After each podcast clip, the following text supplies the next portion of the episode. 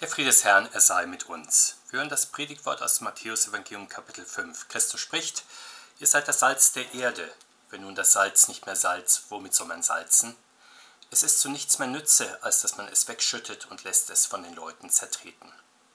Ihr seid das Licht der Welt. Es kann die Stadt, die auf dem Berge liegt, nicht verborgen sein. Man zündet auch nicht ein Licht an und setzt es unter einen Scheffel, sondern auf einen Leuchter, so leuchtet es allen, die im Hause sind. So lasst euer Licht leuchten vor den Leuten, damit sie eure guten Werke sehen und euren Vater im Himmel preisen. Der Herr segne uns diese Worte. Amen. Wir hören die bekannten Worte des Herrn vom Salz der Erde und dem Licht der Welt sowie der Stadt auf dem Berg. Sie sind alle mehr oder weniger sprichwörtlich geworden. Was aber ist mit ihnen gemeint? Sie sagen uns, dass wir unseren Glauben in dieser Welt bekennen und nach außen wirken lassen sollen. Die Tatsache, dass der christliche Glaube bezeugt sein will, versteht sich nicht von selbst. Manch einer meint bekanntlich, dass Religion vor allem Gefühl ist, eine Art Meditation und Reise ins Ich, vielleicht auch seelische Erfahrungen in der spirituellen Dimension, die man an magischen Orten in der Natur, in einem schönen Kirchengebäude, in einem berührenden kirchlichen Konzert sammelt. Fällt es sich so, dann kann der Glaube sich ganz und gar im Innenleben abspielen, dann braucht gar nicht in Worten und Taten nach außen zu treten. Doch so wirkungslos denkt sich der Herr Jesus unser Christentum nicht. Er erklärt das in den schönen Worten vom Salz, vom Licht und von der Stadt auf dem Berg. Der Herr spricht diese Worte in der Bergpredigt, die er am Ufer des See Genezareth hält. Sie richtet sich an eine Schar von Menschen, die sich dort versammelt hat, um ihn zu hören. Vielleicht sind es die vier oder fünftausend Menschen, die er später speist. Aber wie können wenige tausend Christusnachfolger Millionen Nicht-Nachfolgern Lebensnotwendiges geben? Wie können die wenigen Christen unserer Tage, die mit Ernst Christen sein wollen, wegweisend sein für die Menschenmassen unserer Welt? Das Wort vom Salz macht es klar, bekanntlich würzen einige wenige Salzkörner ein ganzes Gericht. Wenig Salz deckt mit seinen über 80 Mineralien und Spurenelementen in vieler Hinsicht den körperlichen Bedarf. Eine geringe Salzmenge ist auch ausreichend, um Pökelfleisch herzustellen. Christen sind also der Grund, dass unsere Welt die nötigen Mineralien bekommt, die sie braucht, damit sie genießbar wird und schmeckt, damit sie konserviert wird. Umgekehrt, ohne diese wenigen Christen wird die Welt fade, leidet unter Mangelerscheinungen, ja verfault wie gammeliges Fleisch. Wie können fehlsame und sterbliche Menschen so eine Wirkung entfalten? Es liegt Natürlich nicht an den Christen selbst, sondern es liegt an dem Herrn Jesus. Er gibt ihnen das Salz, das sie wohldosiert weiterreichen. Das ist das Wort Gottes, das, das durch Wort und Tat der Christen zu den Menschen kommt. Vielleicht wundert uns der Vergleich des Gotteswortes mit Salz. Wir würden vielleicht gerne hören, dass es zuckersüß ist, und auch das ist es, aber erst in zweiter Linie, wenn es erlöst und tröstet. Zunächst ist das Gotteswort salzig, scharf, bisweilen auch bitter, wenn es auf uns trifft, denn es hält uns vor Augen, dass wir vor Gott nicht bestehen können, dass wir vor ihm Sünder sind, die den ewigen Tod verdient haben und dass wir von unserem verkehrten Denken, Reden und Tun umkehren sollen. Das ist natürlich Salz in unseren Wunden, das beißt und brennt, aber wir wissen von jeder tiefen Wunde, sie muss zuerst desinfiziert werden, werden der Infektionsherd muss abgetötet werden.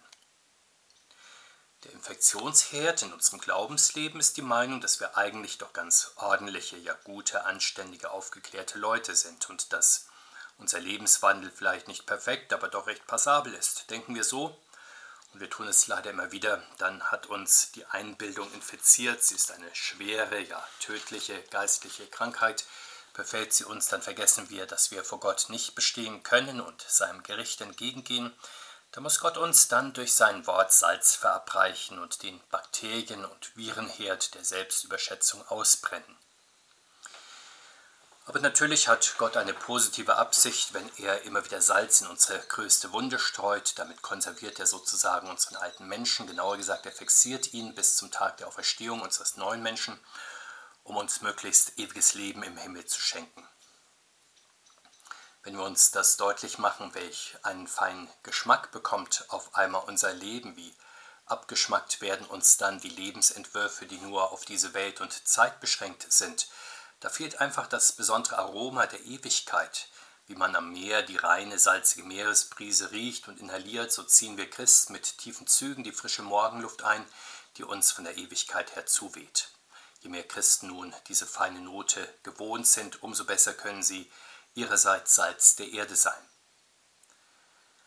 Allerdings so gewaltig die Wirkung des christlichen Salzes ist, es hat bekanntlich auch einen hohen Preis. Das Salzkorn muss seine Eigengestalt verlieren und sich auflösen, um seine Wirkung zu entfalten. So hat es der Gottessohn Jesus Christus vorgelebt. Er hat sein göttliches Leben eingesetzt als Lösemittel für die Welt und damit der Welt seinen Geschmack verliehen. In seiner Nachfolge sollen auch wir Christen nicht am eigenen festhalten, um so zu bleiben, wie wir sind. Im Gegenteil, wir haben die Aufgabe, uns in der Nachfolge hinzugeben. Jesus sagt, sind wir dazu nicht bereit, so sind wir wie Salz, das keine Würzkraft mehr in sich hat, es wird weggeworfen. Entsprechend geht es den Christen, die vorerst und vor allem auf das eigene bedacht sind. Sie landen dort, wo die anderen Menschen dieser Welt schon sind, auf den Straßen, den Plätzen, in den sozialen Netzwerken und Medien, dort, wo Allgemeinplätze ausgetauscht werden, die zum seligen Leben und Sterben nicht ausreichen. Das ist die geschäftige Welt, in der es zwar Dienstleistungen gibt und viel Gerede über die eigenen Leistungen, tue Gutes und rede darüber, aber keine wirklich selbstlose Hingabe. Das ist ein fader und verwesener Ort ohne wirkliche Zukunft. Wie anders ist das, Gott sei Dank, mit der Kirche Jesu Christi. Im zweiten Bibelwort sagt der Herr, dass die Christen das Licht der Welt sind. Das heißt, ohne sie ist es in dieser Welt finster. Aber inwiefern? Für das künstliche Licht sind bekanntlich Stromnetze zuständig, für die Erhellung der Köpfe will jede Epoche selbst sorgen, um nicht finsteres Zeitalter zu sein, und sei es nur so, dass man sich selbst als höchst aufgeklärt und illuminiert empfindet. Doch zappendustere Finsternis herrscht in der Welt insofern, als ihr der lebendige Gott und das Leben aus Gott gänzlich unbekannt sind. Um hierüber aufzuklären, braucht es die Christen, damit sie die Menschen kundtun, dass sie von ihrem lieben Vater im Himmel zu seinen lieben Kindern erschaffen sind, dass sie auch dazu bestimmt sind, unter der Leitung seines Geistes der Auferstehung und dem ewigen Leben entgegenzugehen.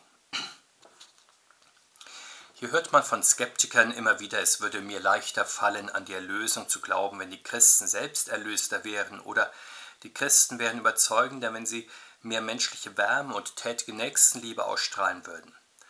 Abgesehen davon, dass hier natürlich jeder Mensch selbst gefordert ist, übersieht dieser Einwand, Jesus sagt nicht, dass die Christen heroische Lichtgestalten überragender Menschlichkeit wären.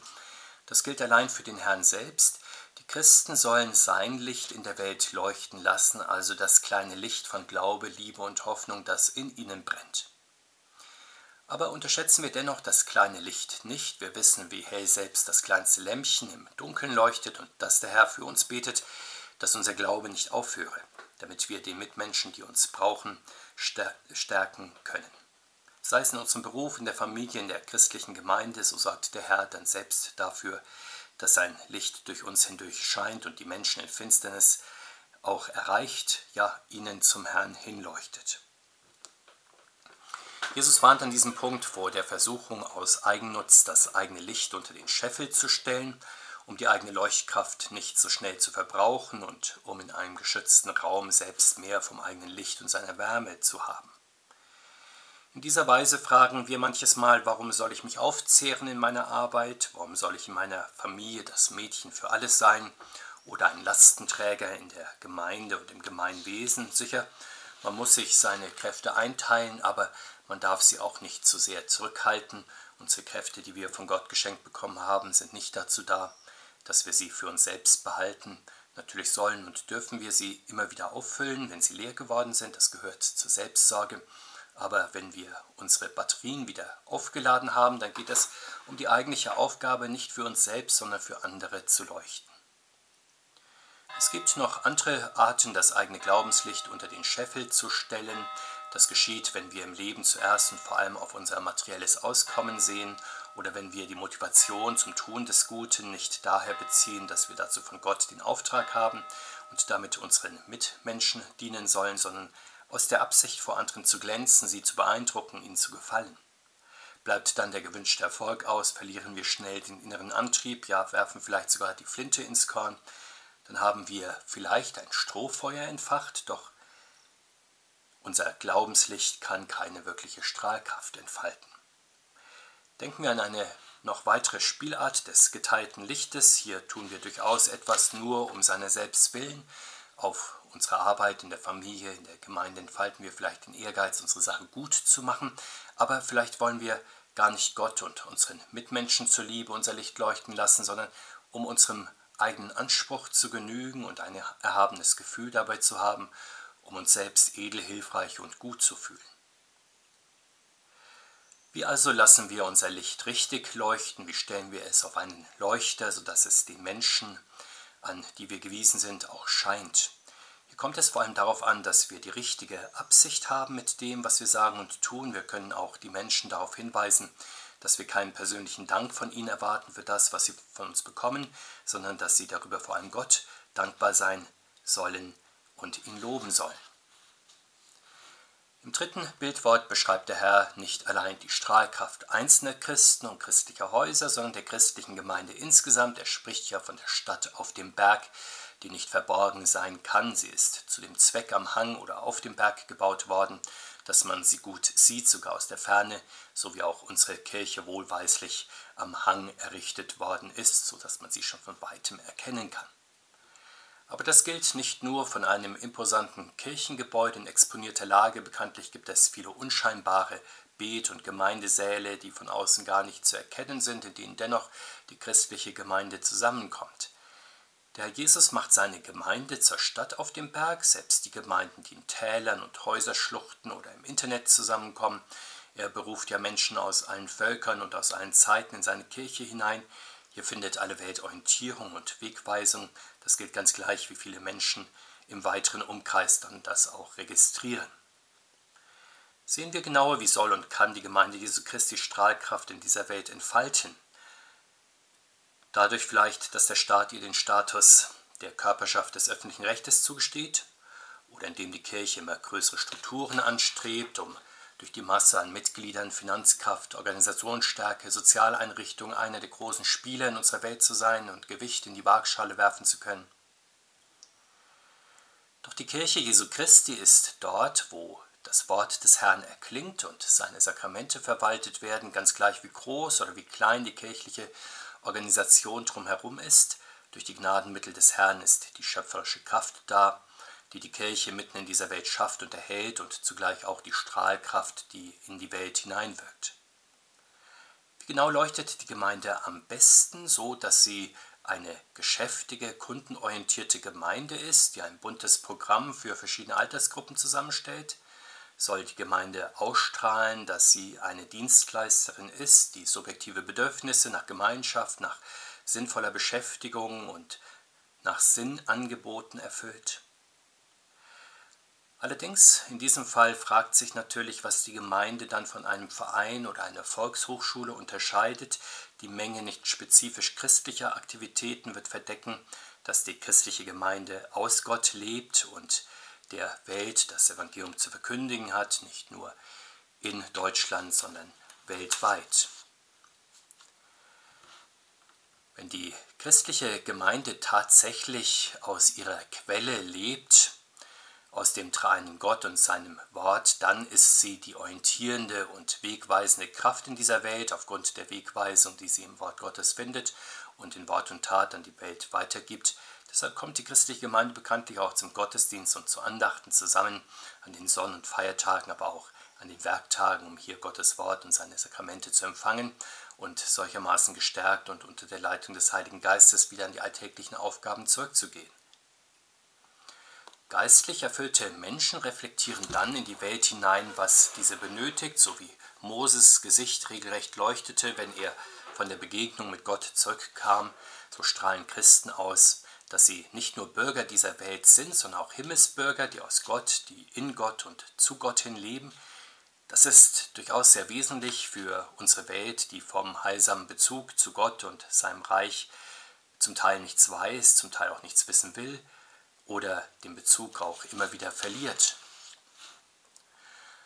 Am Ende betont der Herr Jesus ausdrücklich, dass die Leute unsere guten Werke sehen sollen, damit sie den Vater im Himmel loben und preisen. Jesus meint die Werke Gottes, die wir in der Kraft des Heiligen Geistes tun sollen und können.